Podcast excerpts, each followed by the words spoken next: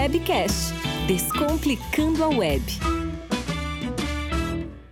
Olá, sejam bem-vindos ao seu Webcast, o podcast do seu WebBR, o Centro de Estudos sobre Tecnologias Web do NICBR.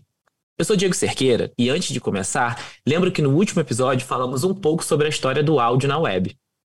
Pensar como a web e seus recursos foram construídos nos ajuda a refletir sobre o futuro da web. E é sobre isso que vamos falar hoje.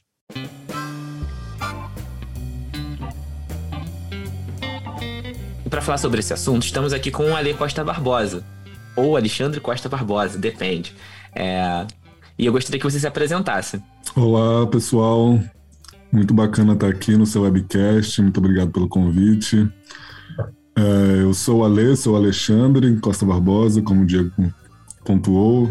Eu, sou, eu trabalho como assessor do Comitê de Gestão da Internet no Brasil hoje em dia. É, mas atuei fortemente né, nessa agenda que é diretamente relacionada com a discussão de Web3, né, que, que liderando né, um, uma agenda de, de blockchain no setor público brasileiro, enquanto eu trabalhava no Rio de Janeiro, né, em parceria com, com o BNDES, com o Banco Central. É, também tive a oportunidade de fazer meu mestrado, uma dissertação explorando justamente como que você poderia viabilizar uma economia solidária é, baseada em, em tecnologias distribuídas, né, um pouco essa ideia de descentralização da participação política, do engajamento cívico. E, e atualmente tenho, tenho atuado forte nessa agenda que se tornou consenso, né, se tornou é, adepta de, de diversos setores e organizações, que é de regulação de plataformas digitais. Então, acho que dá para a gente fazer um, um, um, bem bolado aí. Espero que a conversa seja, seja interessante. Bom, então eu não preciso nem mais explicar a razão pela qual o Alexandre ou o Alê, vamos usar Alê aqui nesse podcast. É, Vontade. Porque o Alê está aqui, né? Porque eu acho que esses temas, de certa forma, eles se misturam bastante com o tema que é o tema de hoje, que é o futuro da web. Então, para falar de futuro da web, a gente precisa de falar, a gente precisa falar sobre vários desses assuntos, porque eles vão se misturando. E eu acho que por aí que vai nascendo essa mágica. E eu acho que essa conversa aqui vai ser super interessante, porque além do tema interessar bastante para mim, assim, é um tema caro para mim como indivíduo, é, porque tem a ver com o trabalho que a gente desenvolve no céu web, mas tem, ele é um tema caro para a sociedade porque tem a ver com várias modificações e com os avanços da tecnologia, que é uma outra coisa que me importa bastante. E aí, é, para a gente começar nessa conversa, é, eu separei um, é, um tópico assim de aquecimento que foi o tópico sobre é, a publicação de um novo padrão na web que é que se chama DIDs, né? Que são Decentralized Identif Identifiers. É, e esse é um tema que eu trouxe aqui para a gente falar no começo da nossa conversa, porque eu acho que ele tem um, um, porque acho que ele tem uma cola, assim, de certa forma, porque essa cola acho que vai ligar muito do que a gente vai falar daqui para frente. E acho que é um ótimo jeito de a gente começar falando. É, e aí, assim, eu não vou entrar em muitos detalhes do que são os DIDs, porque é, um, é mas basta saber que é, é uma nova forma que o, que o W3C Consórcio, de certa forma, está pensando as novas formas de se identificar na web. E isso tem muito a ver com o nosso tema de hoje. É, e aí, quando a gente fala de Decentralized Identifiers, que são identificadores descentralizados, é, e isso se tornar um padrão da web, ou seja, que isso vai é, se incorporar aos poucos no que a gente está vivendo na web, para mim isso tem muito a ver com o nosso assunto de hoje. Eu não sei se o Alexandre teve um, um, pouco de tempo, assim, porque eu sei que essas agendas são sempre muito corridas e sempre muita coisa acontecendo, mas eu queria saber se você conseguiu dar uma olhadinha, o que, que você achou, é, quais são as suas opiniões. Então, Diego, é, eu não vi especificamente esse novo lançamento, né? É, mas estou ciente do esforço né, do, do W3C, né, do consórcio da web é, em torno de, de promover o que seriam esses identificadores centralizados, né? encontrar, criar padrões, é, protocolos que, viabil, que, viabil, que, viabilizem, em certa medida, a identificação né, de, de uhum. dispositivos e de pessoas na rede de uma forma é, descentralizada, com verificação descentralizada, né, quando alguém afirma, atesta que, que, uma, que uma pessoa, um dispositivo é quem, é quem realmente é, ou é o que realmente é, é sem necessariamente passar por infraestruturas hierárquicas centralizadas, né? É, eu acho que esse, esse debate é muito importante porque a gente, a gente vai, vai voltar lá no, no início do surgimento da web, né? Uhum. Quando, a gente, quando a gente ficava refletindo sobre se a gente deveria ou não ter uma, uma identidade vinculada diretamente ao usuário da web, né? Que ninguém sabe quem é ninguém na web, uhum. é clássico. E eu, particularmente, acho que, que o caminho é muito longo para a gente chegar em soluções viáveis, mas eu uhum. também advogo que, se, se, a gente quiser realmente pensar em, em, em identidades digitais que sejam é, resilientes, abertas, é, e ainda assim é, invioláveis, a gente, a gente, teria que passar efetivamente como uma camada da web, né? Que tem várias propostas de identificadores descentralizados. Eu acho uhum. que pelo, pelo W3C é a, a, mais promissora, mas infelizmente não vou poder dar informes com relação a esse projeto específico. Gostaria de ouvir, inclusive. Não, e tá tudo bem, é, amigo. É, acho que você não tem é, que ter. Joguei essa bola aqui, foi meio batata quente mesmo, mas eu sabia que você ia se virar aí, se virou nos 30 muito bem. Porque eu acho que você falou de pontos muito, muito, muito relevantes para nossa conversa aqui. É, e novamente, é, como isso acabou se tornar um padrão, é, e durante esse. É, durante a leitura desse documento, que eu também não, não me aprofundei muito nesse documento.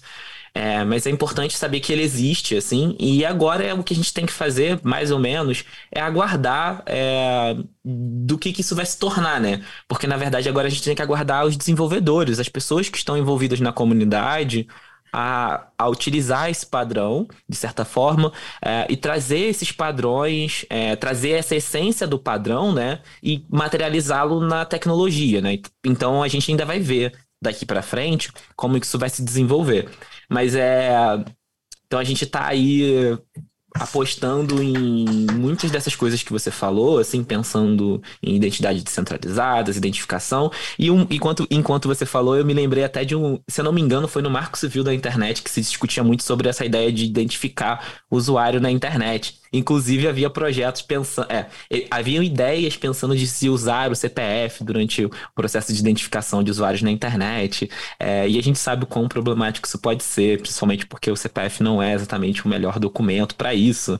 Enfim, existem várias camadas de discussões aí que vão de privacidade a de fato, o uso da própria, do próprio documento na internet, mas isso é um assunto para um outro episódio. Mas muito bom, assim, amigo. É, eu fico muito feliz porque acho que as ideias estão convergindo, assim, de certa forma, para a gente entrar no nosso primeiro tópico. E, na verdade, você deu um razoável spoiler. É quando você falou da, da, da história da web, assim, e é justamente daí que onde a gente vai começar. E aí eu queria fazer um bate-volta mesmo, assim, é, se você quer falar, porque assim, quando a gente fala da história da web, né, é legal a gente falar do que a gente chama de marco de web 1, né, web 2, para a gente chegar no futuro da web. E aí, a gente começa pela Web 1, obviamente, né? E aí, se você puder compartilhar um dos poucos, alguns pensamentos sobre essa evolução da web, e aí a gente vai trocando essa bola aqui, sem pressão. Maravilha. É, eu definitivamente vou fazer uma fala bem rápida nesse sentido, porque vocês que são do seu web, né? mas, mas o que eu gosto de destacar, né, quando, quando Tim Berners-Lee ali no início da década de 90, lançou essa aplicação da internet que viabilizava você ler textos né, numa interface gráfica, é, eu acho que bom colocar isso de ponto de partida, já que a gente está. A gente tem que fazer uma discussão de, de Web 3, de web aberta, de web descentralizada, é, fazendo, fazendo essa discussão diretamente vinculada ou necessariamente é, associada a um debate mais amplo geopolítico, né? Porque o que costuma se muito ouvir nesses debates mais técnicos ou então mais tecnológicos de inovação contemporâneos, né? É essa desconexão, essa uh, é, é, esse não alinhamento com o que efetivamente está tá ocorrendo a nível, tipo, por exemplo, do papel do Estado, né? Então, quando a gente voltou para poder garantir essa descentralização de fato, né? Para garantir essa democratização da informação como foi proposto ali na web, uh, no seu surgimento naquela web 1.0, enfim, chegaremos a 2.0. Mas o que em certa medida havia até complementares uma da, uma da outra, né? Quando a gente pensa que eram para poder surgir, depois surgiram os blogs, surgiram os sites pessoais, surgiram formas de você uh, antes de chegar nos jardins murados, né? Antes de chegar aqui nas plataformas, a gente seguiu o mesmo ideal que acompanhou o próprio surgimento da internet, né, é, ciberlibertário, de, de viabilizar um, um, uma, uma emancipação do, do, do, ser humano, do indivíduo, mediado por essa plataforma de informação ou por essa infraestrutura ou tecnologia de informação e comunicação. Né? Mas só voltando no início que eu, que eu acabei desviando, é, é bom sempre a gente ter como ponto de partida que a web ela, ela, ela é fruto do CERN, né, o Centro de Pesquisa em Energia Nuclear, vinculado ali à recém-criada na época é, União Europeia, né, vinha da Comissão Europeia, e, e com mais de 20 países, né, com, com contribuintes de mais desses 20 países financiando essa pesquisa, para poder viabilizar que, que, essa inter, que essa tecnologia fosse disseminada como, enfim, Berners-Lee virou até Sir no Reino Unido, né? Uhum. É, e, e, isso se aplica a outras tecnologias também, que a gente pode falar de, depois, mas que a gente tem que, eu acho que tem que ser a, a, a nossa, a nosso ponto de partida para poder repensar qual que é o futuro da web hoje também. É, mas eu acho que é isso, assim, acho que você não, uhum. não grandes diferenças de uma para outra. Tudo bem que ali na, no início da década de 2000 você vai ter o surgimento, né, a viabilização efetivamente dessa internet comercial, Correto. Né? Então a galera começou a pensar em como se poderia monetizar, a extrair, armazenar dados pessoais ali para poder viabilizar modelos de negócios baseados em publicidade, né? Uhum. Justamente o que viabilizou o surgimento de empresas que se tornaram monopólios até muito rápido, né? Como a própria Google, como a própria Amazon, é, a própria, a própria remodela, remodelagem ali da própria Microsoft e da Apple, enfim, é, coloquei algumas ideias aí, a gente, a gente vai. Não, não. Mas acho que você tocou em assuntos muito bons, porque acho que isso está dentro do mesmo guarda-chuva. Porque é, não tem como a gente falar é, da, da, evolução da web sem a gente começar pelo princípio, né, do que a web, é como a web surge como um fenômeno, como uma ideia, como, como ela nasce com esse princípio de pensar uma forma de conectar as pessoas aberta, é, oferecer recursos multimídias.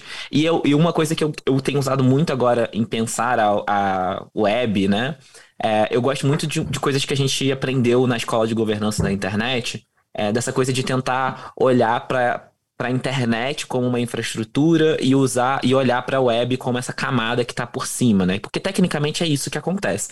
Mas é legal a gente fazer essa separação para que a gente possa é, também entender como que é, a internet faz parte é, e a web está ali por cima, de certa forma, proporcionando que a gente possa consumir os recursos é, que a internet nos proporciona.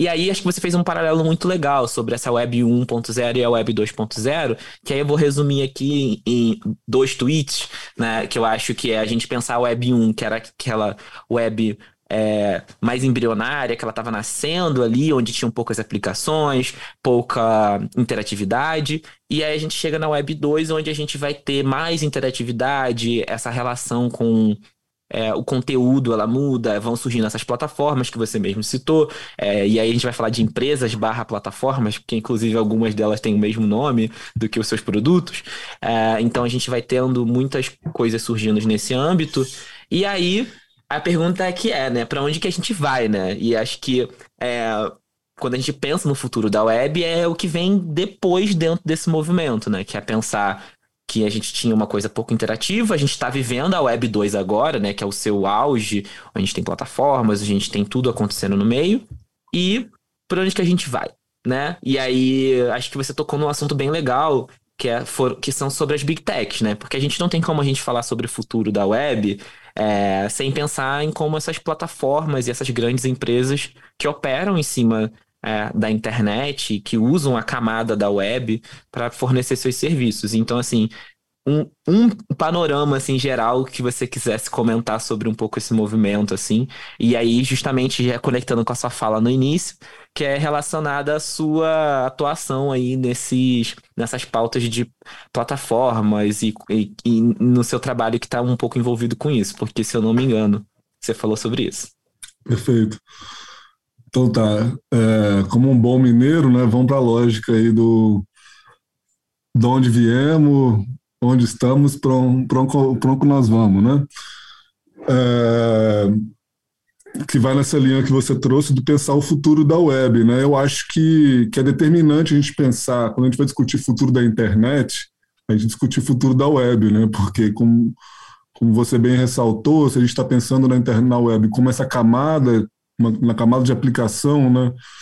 Do, da, da internet, se a gente pensar a camada de transporte, a camada de internet do IP e a própria camada da infraestrutura física, é, a web é efetivamente esse, esse espaço, né, essa arena que pode viabilizar, que pode materializar essas promessas de, de uma internet aberta, de uma internet universal, de um fluxo de informação é, acessível, democrático e, e aberto, né, inclusivo, logicamente.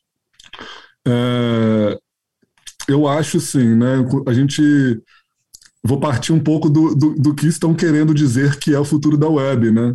Não necessariamente fazendo a minha, a minha leitura pessoal, pessoal, do que eu acho deveria ser ou poderia ser o futuro da web.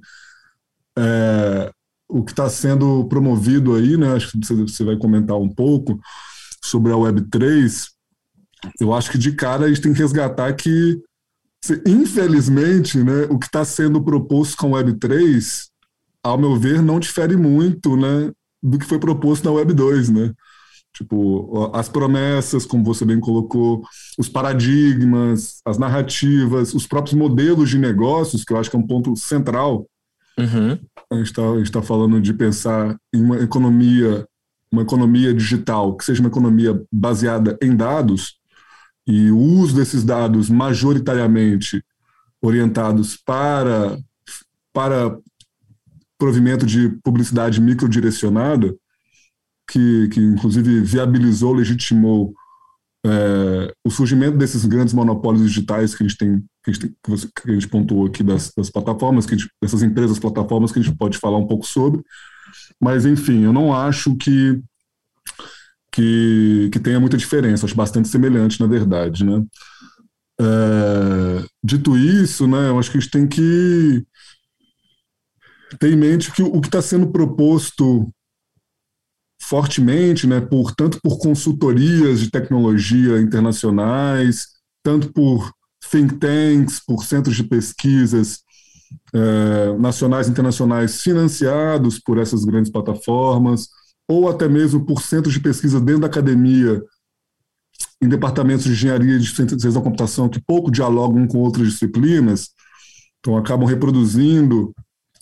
Aí eu enfatizo, não, não de uma forma negativa, mas uma forma hum, efetivamente ingênua, um, um, um, futuro um futuro da tecnologia que não necessariamente é o que a maioria deseja, então, então necessariamente não é é, democrático, embora queira se promover a Web3 como uma saída tecnológica para um futuro mais democrático, um futuro onde as pessoas, os indivíduos terão maior controle sobre suas informações. É, a gente pode falar depois de soberania de dados, onde a gente vai viabilizar novos modelos de, de, de, de negócios é, inovadores vamos colocar assim, de artistas periféricos que não teriam oportunidade no mercado mais nichado, central. Mas, assim, na prática, isso pouco desafia a, as estruturas postas, né? E, como eu pontuei, enfatizo, é, não muda em nada é, o modelo de negócio baseado em dados, né? E, como você bem pontuou, né? Se a gente trabalha com essa ideia que a Web3 está tá surgindo em cima de uma infraestrutura existente, a, tem, a maioria dessas aplicações da Web3, a grande maioria, estão construídas em infraestruturas de nuvem que é hiper, é um mercado hiper concentrado, né? Nuvem em si já é um outro conceito que, que, que dá margem para esse imaginário é, imaterial do ciberespaço, né? Quando a gente sabe que ele se reflete em pontos de troca de tráfego, em servidores, bancos, bancos de é, data centers, é, cabos submarinos, satélites, coisas do tipo. Mas se pensar que a nuvem, a Amazon, AWS, corresponde a, sei lá, 30% do, do valor de mercado, é, Azure e Microsoft 20%, mais Google, mais uns 10%, para poder ter uma Alibaba é, com 5, 6% ali chinesa, só para ilustrar do tipo, a gente está querendo falar de descentralizar tudo aqui, mas a gente está desenvolvendo aplicações em cima de uma infraestrutura extremamente centralizada do ponto de vista corporativo, empresas multinacionais com sede em países, estados, nações, como os Estados Unidos, no caso. Então, assim, é, a gente já começa a mergulhar nessa utopia da industrialização, mas aí eu começo a dizer Ó, eu queria segurar do, do, duas coisas aqui que eu achei que pensar duas coisas da sua fala. Uma que é soberania de dados, que tem a ver muito com uma coisa que a gente vai falar daqui um pouquinho, então segura, segura esse pensamento. É, e eu acho que tem um ótimo ponto aqui, eu acho que isso é uma discussão muito, muito interessante, que é da gente pensar é, porque não dá pra gente, assim, é, novamente, resgatando no que eu mesmo disse, assim, acho que não dá pra gente pensar no futuro é, se a gente não pensar no presente. E é muito é, de pensar em como essas plataformas que a gente vê, assim, que a gente tende a pensar que a web são só essas plataformas. É aquela coisa assim, a minha mãe acha que a internet é o Facebook, por exemplo, né? É, é um pouco dessa lógica. Mas a gente tem que olhar para isso e falar assim. É, como que isso está organizado, que é muito do que você falou mesmo, né? Assim, pensar como essas plataformas estão encaixadas e o que está por trás, né? Porque eu acho que a gente tem, tem que dar esse passinho para trás para entender que não é só sobre pensar da camada de aplicação, né? Vamos dizer de certa forma, porque tem muita coisa envolvida. E eu gosto de dizer para quem chegou aqui perdido nesse podcast que o conceito de nuvem é basicamente quando a gente pensa em, é, em usar o computador que não é o nosso para fazer coisas que, é, que a gente às vezes não consegue porque o nosso computador não tem essa disponibilidade. Então a gente, é, com, a gente vai pedir recurso para alguém que tem. E aí esse, essas nuvens que são computadores que a gente aluga, é, quando o Alexandre fala de servidores da Amazon, Azure e, Alibaba, por exemplo, é essa ideia de que a gente está usando o computador de alguém, é, de alguém bem sendo, sendo bem simplório no sentido de uma empresa, para conseguir fazer coisas é, que a gente não conseguiria, porque esse laptop que eu tenho aqui, que a gente está usando para poder fazer essa gravação, não é capaz de dar conta desse acesso.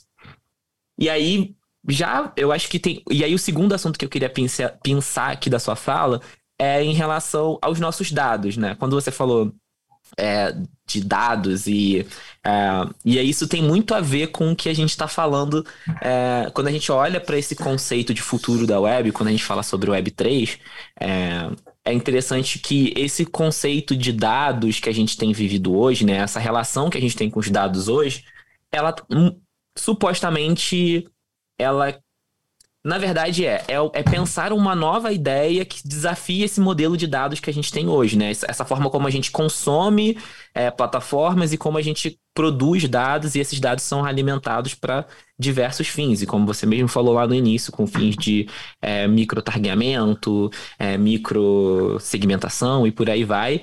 É, e aí, os nossos dados estão nesse meio. E aí eu queria falar, e aí pensando esse assunto dos nossos dados, eu queria que você comentasse sobre isso. É, então, assim, como é que os nossos dados ficam nesse meio de onde a gente está hoje?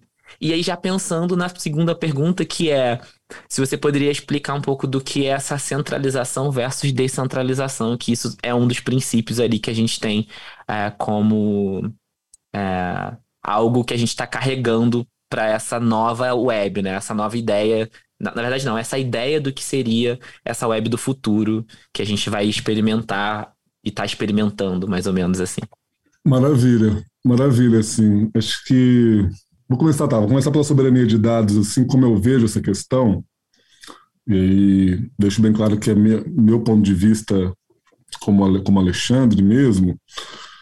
É, eu acho que uma mensagem central é que essa proposta de Web3 ela não endereça questões de poder de infraestrutura, né? poderes infraestruturais. né? E tampouco faz você refletir, pensar e organizar ideias para políticas de fomento à inovação e tecnologia, políticas industriais do futuro, né? Então, assim, só para colocar isso de cara, porque a gente tem que pensar soberania de dados como um, um, um conceito que está super está sendo trabalhado, está sendo tá sendo expandido, mas que, que, que ele tem cada vez mais tendo, tem uma relação cada vez maior ao nível individual mesmo, né? Com a capacidade de você armazenar, gerir, ter agência, ter controle sobre suas informações, seja isso num, num, numa wallet, né, numa carteira digital, uh, seja isso, seja essa carteira um dispositivo físico ou na nuvem, como você muito bem descreveu. Uh, mas ela tem, ela está realmente ela tá diretamente associada com, com, com esse nível individual, né? Eu acho que a gente acaba uh, nesse sentido inviabilizando um debate que tem que ser mais amplo, né? Um debate de soberania digital, quando a gente realmente tem que discutir uh, onde esses dados estão sendo gerados, uh, por quem eles estão sendo, está sendo, estão sendo consumidos, para que finalidade, onde estão sendo armazenados de fato. E isso estou falando, a gente não tem como desvincular esse debate de um debate efetivamente de, de, de, de, territórios nacionais, né? Assim, a soberania é um conceito que está diretamente vinculado ao debate é, territorial, né? É, o que está dentro de uma atribuição jurisdicional, né? De um, de um país.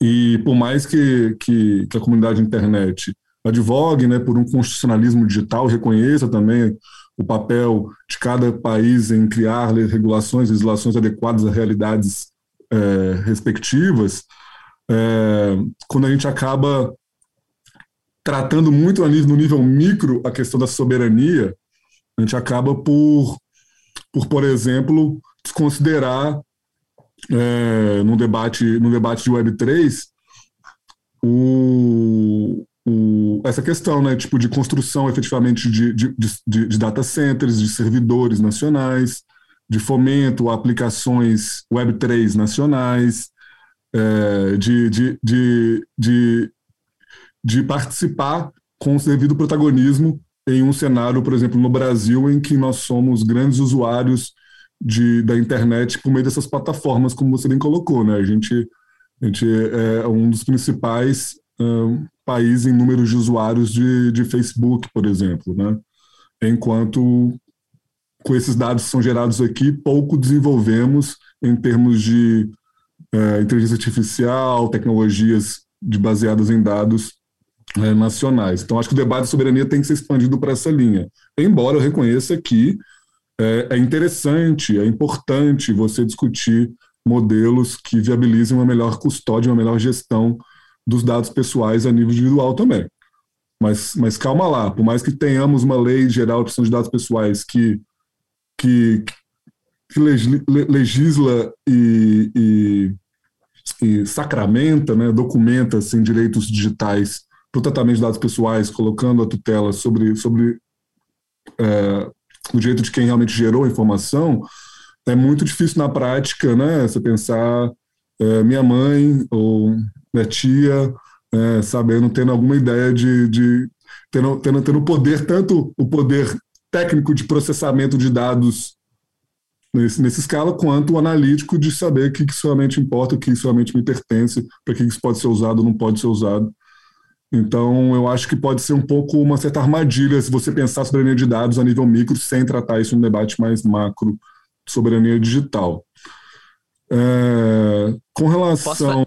Favor. Posso fazer um, um, uma intervenção? Eu acho que o que você falou é muito legal, é, é porque eu acho que, assim, trazendo meus é, cinco centavos para essa, essa discussão, é, é que você me você trouxe um aspecto para mim que é um aspecto para mim que é novamente muito caro, que é pensar a nível quando a gente vai para essa, essa ideia do que é o futuro da web, muito se coloca é, a um nível é, individual, né? Que é como se é, eu fosse sair daqui dessa, desse, desse, dessa forma como a gente encontra as aplicações da web hoje, a gente encontra as plataformas, e é como se eu fosse simplesmente sair dessa lógica e eu vou pegar o meu celular, vou colocar o que me pertence ali dentro, e aí eu vou seguir a minha vida.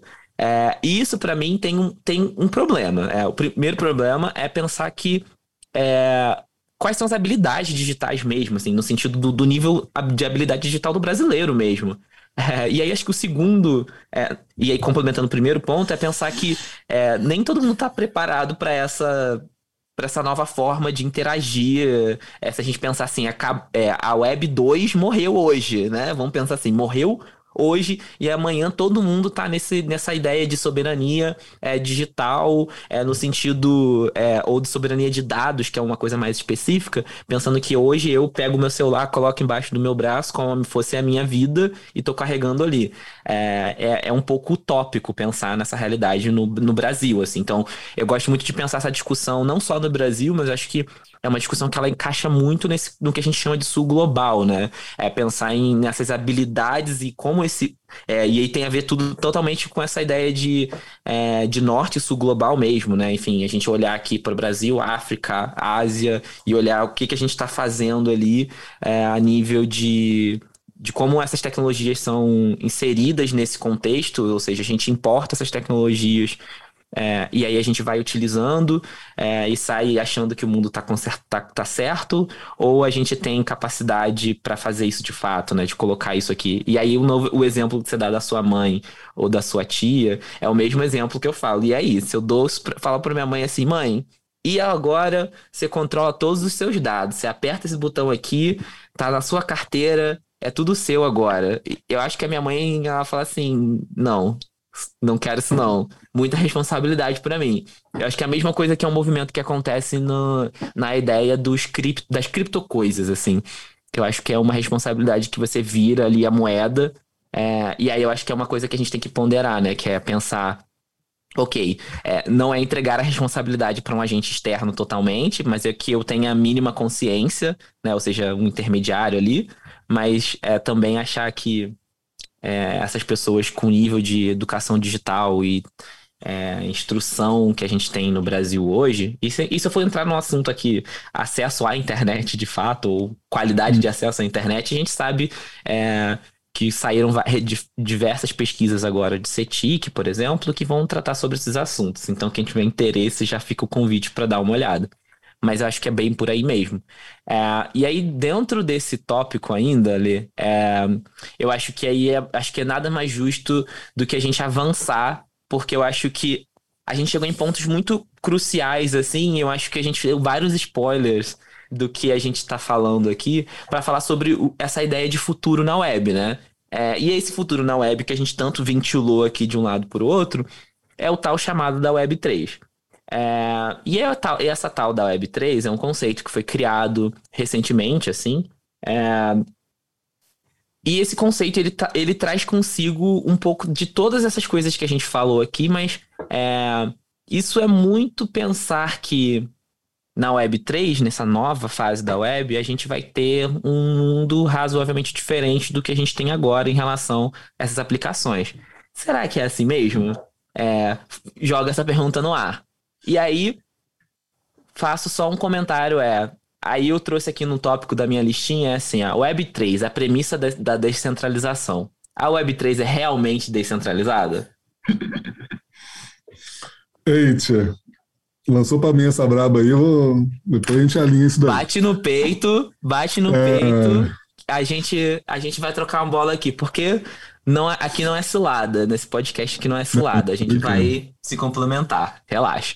É, tô brincando, mas assim, não, obviamente não somos donos da verdade, mas é, nos posicionamos de forma crítica, né? Porque eu acho que justamente quando a gente absorve essas propostas de inovação, né? É, a gente acaba reproduzindo esses discursos e legitimando certos modelos de desenvolvimento tecnológico com ideologias é, de basicamente californianas que, que, que, não necessariamente o que a gente uh, deveria promover, se a gente realmente quer promover uma internet universal, aberta, uma web acessível inclusiva, soberana, etc. Né? Então a gente tem que repensar desde o modelo que a gente concebe a tecnologia, porque a gente quiser avançar nisso. Eu acho que, antes de falar da descentralização em si, eu acho que você trouxe elementos que, que, já, que já corroboram bastante com o que eu vou falar, que, que é a ideia do. A ideia por trás das, da, imaginário por trás, por trás das, das criptos, né, e dos próprios criptoevangelistas, né, de que de assim, não é, não é questão, não é questão, não uma, não, não, não uma análise que estou fazendo aqui do tipo são maniqueísta do bem ou do mal, né? Porque, porque até originalmente a, a proposta é bem interessante, né? Só que o problema, isso eu falo com propriedade, saber quem está quem tá discutindo Decentralized Autonomous Organizations, né, organizações autônomas descentralizadas, quem está discutindo NFT, os tokens não fungíveis, quem está discutindo blockchains, é, são, são propostas genuínas. O problema é quando você realmente acha que, que, eu falo isso tendo formado em engenharia de controle de automação, quando você acha que a técnica, a tecnologia por si só vai, vai resolver, vai fazer o trabalho, né? O que e, é uma grande, é um grande erro. Que aí eu acho que a gente chegou num ponto da, da, da, da do nosso tempo, né, 2022, em que a gente tem que parar de assumir isso como sendo um erro, né?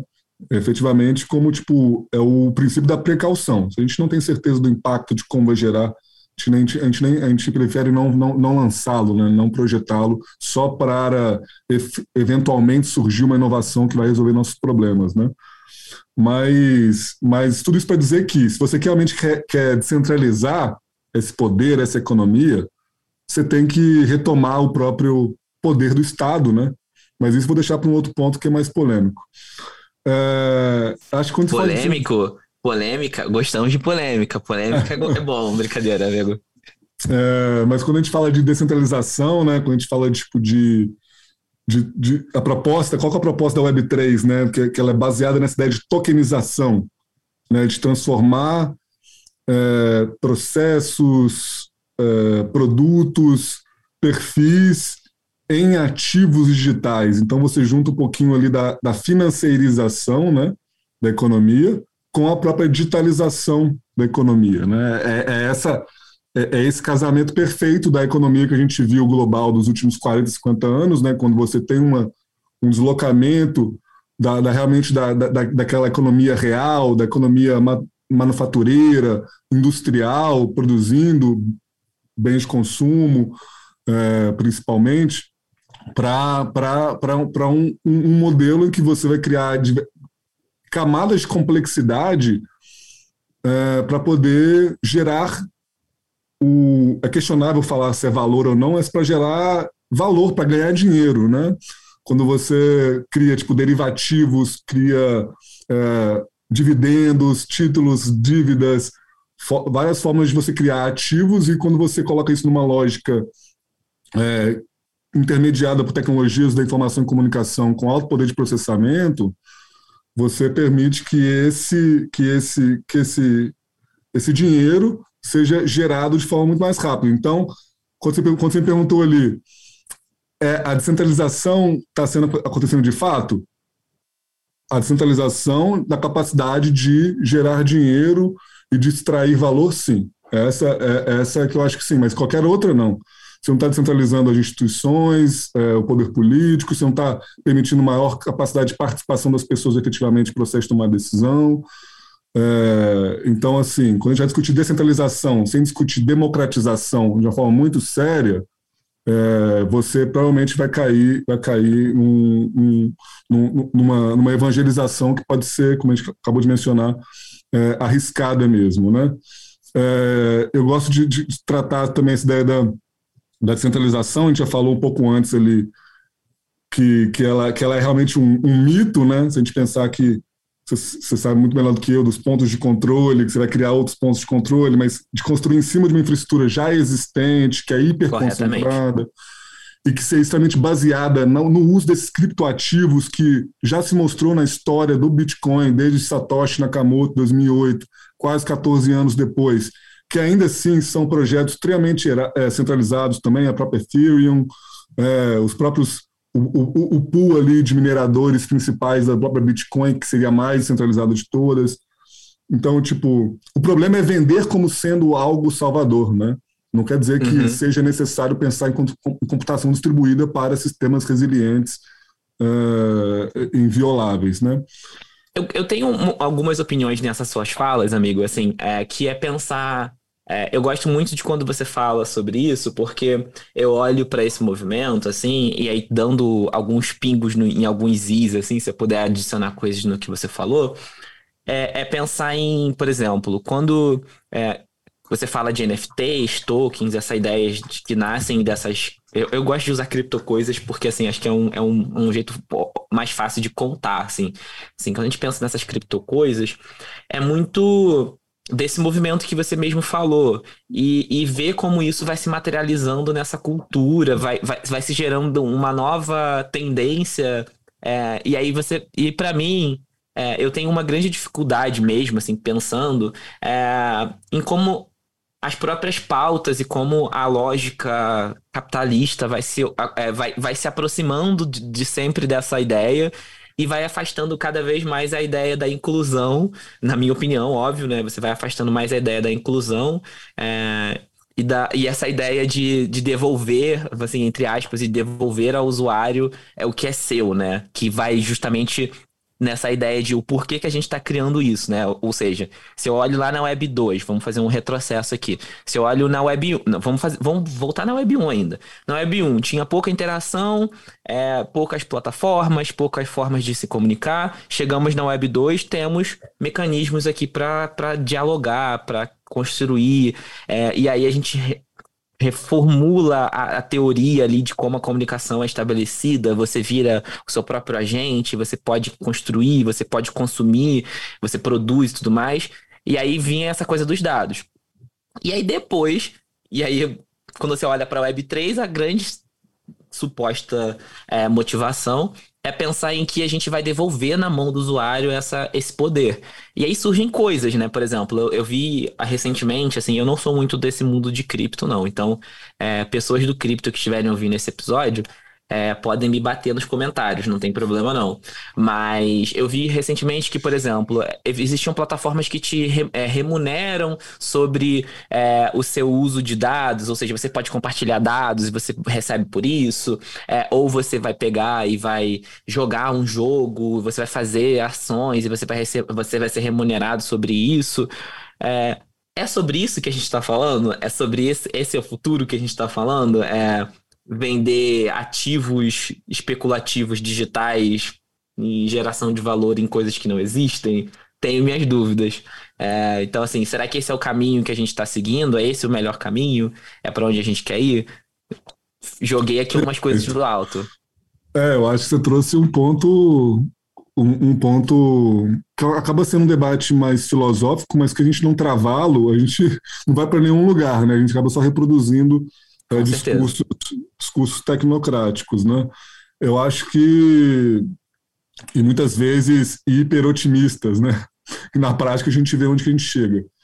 Mas, mas eu acho que, que esse ponto é chave porque é uma a, a gente parte meio que da premissa de que pessoas que dão como dada esse desenvolvimento tecnológico, né, como sendo tipo não, não, não temos como parar ou frear o desenvolvimento da tecnologia XYZ, a gente tem só que adaptar para poder pegar as oportunidades, é esse discurso que legitima e retroalimenta esse modelo de desenvolvimento tecnológico. Né?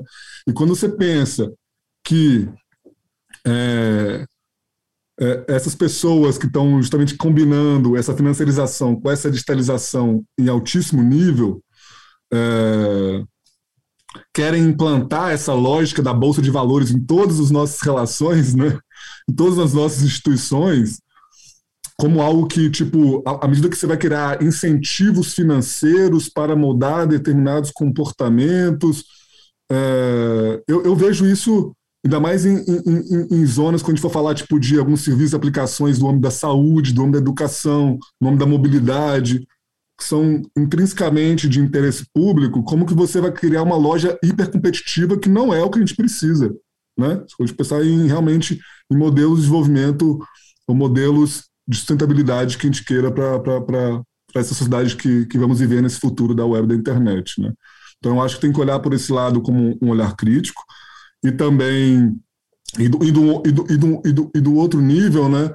E a gente não desconectar de forma alguma. Tudo bem, a gente até pode fomentar modelos é, para artistas que não teriam tanta oportunidade, viabilidade para desenvolver suas, suas ferramentas, mas a gente tem que olhar isso num cenário macroeconômico e macropolítico, né? Por que, que não estão tendo essas oportunidades? Por que, que eu tenho que recorrer? Por que, que eu aqui que tenho meus quadros digitais aqui, minhas criptocoisas é, potencialmente valiosas, por que, que eu tenho que focar em fazer mini IPOs? Para quem está nos ouvindo, né? IPOs é o Initial Public Offering, que no, que no universo das, das, das, das criptomoedas chama Initial Coin Offering, quando várias pessoas fazem um, um financiamento coletivo para poder viabilizar um, talvez um projeto que nem saiu do papel ainda, mas isso, essa IPO é vinculada com uma empresa vira de capital aberto numa bolsa de valores no mercado de ação. Então, basicamente, todo mundo tem que operar nessa lógica, né? É, artistas preparando suas, suas mini suas, suas mini IPOs, né, para poder emitir dividendos e, enfim, é, para sua base de fãs, de fãs acionistas, né? Então, assim, eu não acho que é por aí que você tem, você tem que promover a cultura. Não tem como você desvincular uma política macro de cultural né, como a gente teve no, no governo Lula 1, ali nos anos 2000, no Brasil, sendo referência mundial em termos de cultura digital livre, é, uso do software livre, o acesso à informação mesmo. Se isso, se, não, se isso não for travado a nível nacional doméstico, mas também internacional, é, eu acho que é muito, é muito crítico, eu diria, eu diria até, às vezes, é, arriscado demais, né? Você que você querer promover esse discurso como sendo alguma alternativa efetiva para uma cultura livre, aberta, é, por exemplo, no, no âmbito cultural, né? Mas... Bom, amigo, eu acho que você trouxe pontos muito legais, assim. Eu acho que se a gente tivesse duas horas de episódio, acho que a gente ficaria nesse bate-bola aqui por um bom tempo. É, mas infelizmente a gente está chegando razoavelmente se encaminhando para o fim aqui do tempo que a gente tinha selecionado para esse episódio. É, e aí eu acho que dentro desses últimos pontos, assim, eu queria também fazer algum um, um cinco centavos de, de contribuição, que é pensar assim, acho que você trouxe essa ideia muito é, que parece que essa ideia do que é o novo, né, desse novo movimento, é uma, eu não, não sei se esse termo é o termo mais correto, mas de contracultura ao que a gente tem estabelecido hoje com essa relação com essas big techs, assim. É, mas é engraçado que essa lógica, ela se rever, é, é uma tentativa de reverter essa lógica, é, mas na prática a gente vê uma coisa um pouco diferente, né? É, porque quando eu faço aquela pergunta para você assim, é realmente descentralizado? É, eu acho que a resposta é não, assim, a resposta ela não é realmente descentralizada, porque é, a gente vai dar o poder que a gente tinha de certas plataformas que são é, essas big techs, por exemplo, e a gente vai dar na mão de outras plataformas, né? Ou seja, é, o seu criptoativo, é, e aí você vai ver que esse criptoativo ele está na mão de uma empresa que às vezes é controlada por duas pessoas e no outro dia o seu dinheiro sumiu, assim, é, o seu ativo todo deixou de existir. É, então, assim, acho que tem e, e, aí acho que isso vai muito na ideia do que você falou antes, que é de sair dessa, desse contexto de soberania de, é, de dado, né, e, e, começar a pensar em contexto de soberania digital mesmo, porque eu acho que é, eu não era, eu não estava muito convencido antes dessa conversa aqui, assim, acho que eu não tinha muitos bons argumentos, não, mas acho que é, eu fico feliz de, de, de, expandir esse conceito, porque eu acho que é bem por essa, é por essa lógica mesmo que a gente vai seguir e pensar em como a gente talvez institucionalize é, de forma muito talvez a brasileirada aqui, a gente tem as nossas talvez alternativas a serviços, plataformas, é, que a gente não dependa somente dessas grandes ultra, mega, outras corporações. Porque aí, enfim, né? Mas aí a gente tá falando do mundo ideal, né? Se a gente estivesse pensando onde, beleza, não há uma concentração, vou criar minha plataforma aqui, posso competir livremente, mas não é assim que a gente vê. Então a realidade é um pouco diferente. É, é... É, complementando rapidinho, Di, é bem esse ponto mesmo de vender essa Web3 como uma tentativa de, de adequar, de consertar a infraestrutura, né? quando você não leva em consideração o que você bem falou, né, essa soberania tecnológica em todos os seus níveis, né, desde a cadeia de valor dos semicondutores, né, como a gente está começando a ter uma política no Brasil agora, vamos ver como que vai ser, embora você tenha tipo a própria Ceitec, né, a estatal, semicondutores, a única operando na América Latina, a maior da América Latina, sendo liquidada uh, ano passado, mas também vai pensar tipo, na, na conectividade espacial, né, computação quântica, tecnologia 5G. Se você não fizer um debate nesse nível, você acaba tentando promover algo que é hypado, né, que é modinha, como solução. Né? E acho que esse que é o, esse que é o grande problema. Algumas não, pessoas é... bastante com isso, outras, grande maioria, apartadas do debate, uh, só, só sofrem com as consequências no médio e longo prazo. Né? Não, é muito bom essa conversa, amigo. Então, assim, a gente vai encaminhar para o final aqui. Eu queria te dar mais um espacinho para você poder fazer algum comentário, aprofundar algum tópico ou trazer alguma reflexão, assim. E aí a gente já se encaminha para a finalização. É, e é isso, vamos lá. É, eu queria agradecer mesmo o espaço mais uma vez, né? Um prazer estar aqui falando com vocês. É, espero que eu tenha que, que as pessoas que, que, vão estar me ouvindo queiram, queiram bater em mim que assoprem no final. E, e enfatizar mesmo que esse debate tem que ser necessariamente interdisciplinar, né? tem que ser necessariamente articulado dentro da própria academia, né? com quem está comunicando tecnologia fora da academia. Tem que fazer um debate realmente responsável, né? então a gente tem que começar a discutir isso seriamente, como sociedade civil, como governança, da internet, né? Assim, como que a gente vai comunicar a tecnologia, porque isso é chave, né?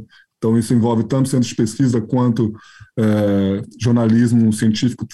É isso, assim, peço para que quem, quem, quem é realmente entusiasta dessa tokenização, né, quem realmente acha que isso é imprescindível para uma economia de dados moderna, é, para um, uma indústria 4.0, para um, uma, nova, uma, nova, uma nova etapa do, da web, da internet, que, que faça esse debate de forma responsável né, e realmente aberta, né, empática com outras disciplinas, com outros setores, né, e de forma transparente, porque se não fizer, fica muito fácil reclamar que está havendo um techlash, né, uma versão do desenvolvimento tecnológico de um lado, como fica muito fácil do outro é, fazer uma mera crítica do tipo, é descentralizada? Não é e pronto.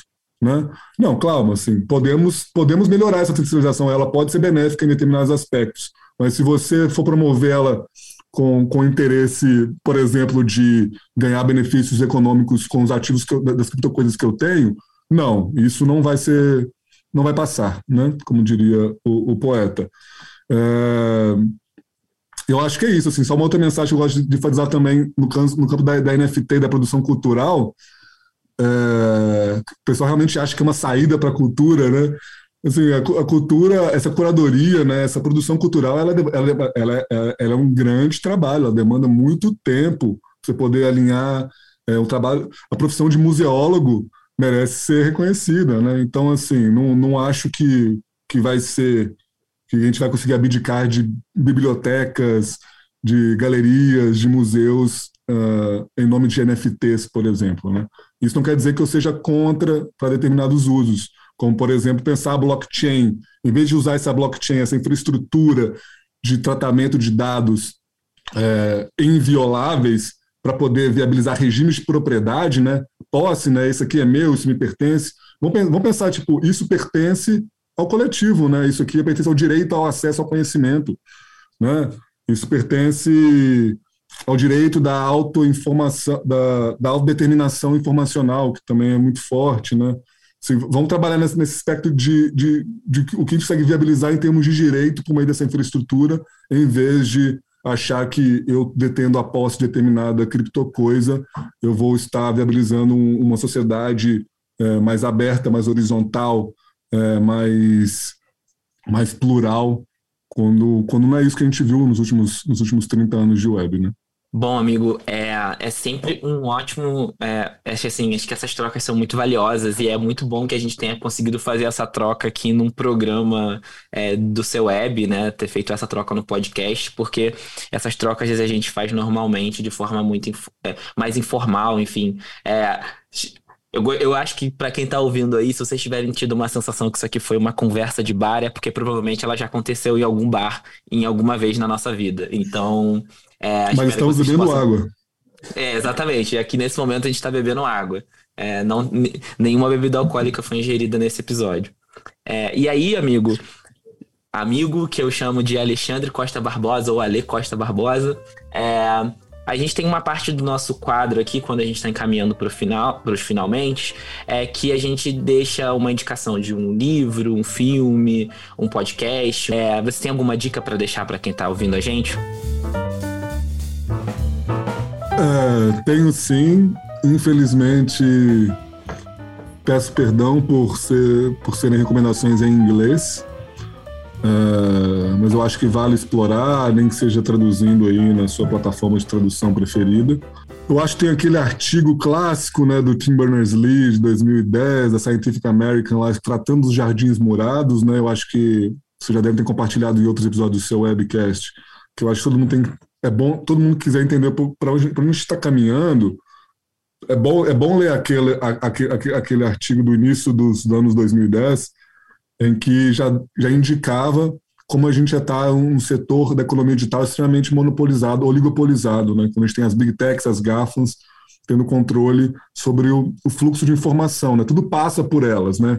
Tanto que na regulação europeia que está que, que, que tá entrando em vigor agora, vai entrar em vigor ano que vem, mas que foi aprovado no parlamento da Comissão Europeia agora, uh, ela, já, ela já, já tem regras muito específicas para o que ela chama de gatekeepers, né? ou então guardiões, ou então controladoras de acesso. Então, se você não considerar essa ampla concentração de poder econômico, social, cultural, infraestrutural existente, não vai ser nenhuma proposta tecnológica descentralizada que vai, que vai mudar, vai mudar essa, essa lógica.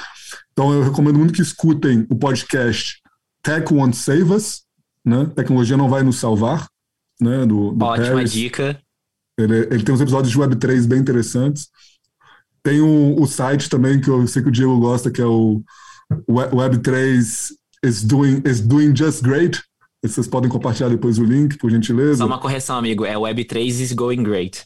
It's going. I'm so sorry, guys. Uh, it's going just, just great.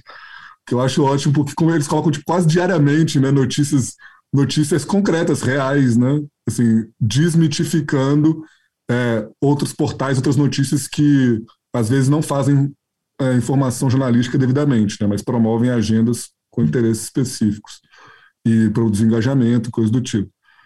E, e também para poder pensar também, ok, já que a gente está pensando em, em regimes de propriedade, nós estamos pensando em plataformas, pensando em descentralizar, então dá uma olhadinha em conteúdos aqui eu acho que tem o mins.tv, né?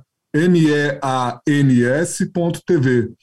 que é uma plataforma de propriedade dos próprios trabalhadores que produzem conteúdo em cima dela, de streaming, né? Como, como se fosse um Netflix, mas na prática ali quem produz os seus conteúdos, quem faz a manutenção técnica da plataforma, é, que são é, efetivamente quem detém a, a propriedade é, sobre a plataforma, e aí sim a gente poderia até pensar numa distribuição automatizada é, desses, desses, desses retornos financeiros. Né? Então, são, são três sugestões que eu deixo aí e agradeço mais uma vez pela oportunidade. Muito obrigado, amigo. É, essas, essas recomendações, inclusive os episódios do podcast, são muito bons. É, é uma pena que esse conteúdo esteja só em inglês, assim, isso faz, dificulta bastante para a maioria das pessoas, mas é, ficam, são boas dicas e a gente vai listá-las aí no episódio. E aí, pessoal, é, muito obrigado, agradeço é, imensamente esse tempo que vocês passaram aqui conosco. É, e aí, já caminhando para a nossa finalização de verdade desse episódio, esse podcast é mais uma das iniciativas do Nick BR, proporcionada pelo Registro de Domínios do ponto .br. Registre o seu ponto .br. Bom, e o Nick também está em outras redes sociais. Lá nós somos o Nick BR, no, no Facebook, no Telegram, no LinkedIn e no Instagram. Vai lá, deixe seu comentário, o que você achou, o que você gostou do tema, se você não gostou. É, a gente quer saber o que vocês acharam. E acompanhe seu webcast, fique ligado e conectado com os principais assuntos do universo da web e compartilhe com seus amigos. Principalmente se vocês querem me ver aqui de volta. Tchau, tchau. Até a próxima.